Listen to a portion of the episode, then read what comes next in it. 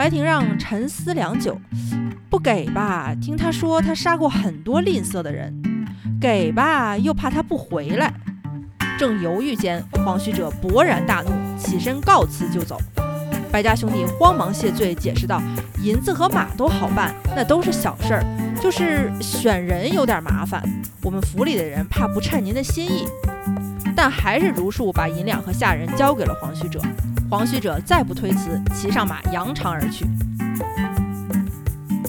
不读好书，只读有趣的。我是主播小书童。我们在第九期的时候讲过一个白文科知人善任的故事，今天来讲一个他的子侄看人走眼的故事。可见有些本事倒也不能遗传。白文科的长子叫白廷悔。曾在洛京任庄宅使，全领五司，兼水北巡检。宋朝的五司指庄宅、皇城、内园、洛院、官院，多由世家亲信掌管。白廷悔当年平蜀有功，授万州刺史，后世竟称为白万州。白万州任期届满，在回京途中病逝于京南。白廷悔生性好奇，尤其看重道士之术。他有个堂兄叫白廷让。在洛京任禁军都将，步履职守，经常到繁华街市里游荡。有一天，有个闲客在街市上叫住白廷让，问他：“你听说过剑客吗？”白廷让说：“听说过呀。”那人又问他：“那你见过剑客吗？”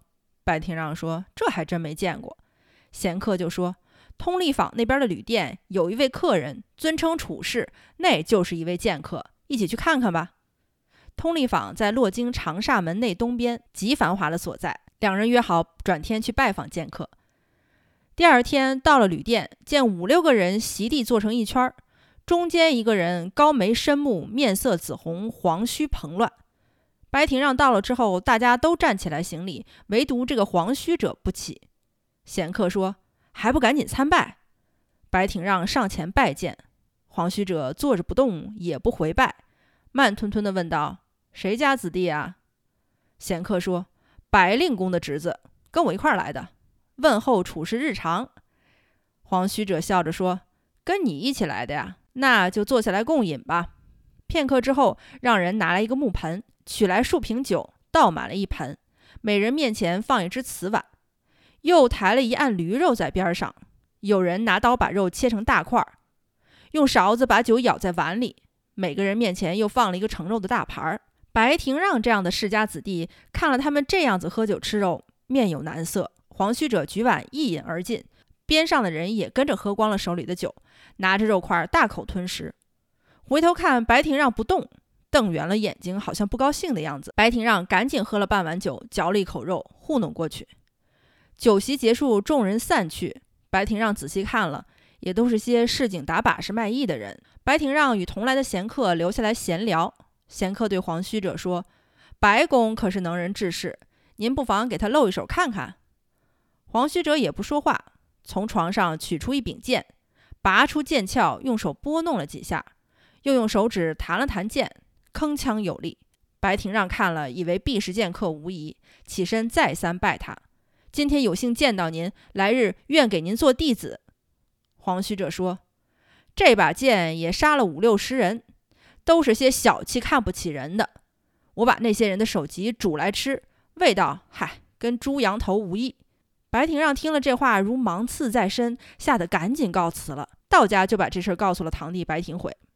白廷悔是富贵子弟，喜欢猎奇，对艺人奇事一直都很崇尚，忙问道：“我怎么才能见到这人？”白廷让说：“我跟贤客商量一下。”商量之后，贤客说：“准备好酒好菜，等着就行了。”第二天中午，贤客陪着黄须者来了。白家兄弟到门外迎接，十分恭敬。进门以后，兄弟二人行拜见大礼，黄须者竟然傲然接受，不加辞让。酒足饭饱之后，黄须者说：“你家有好剑吗？”白廷悔说：“有。”取出数十把剑放在面前。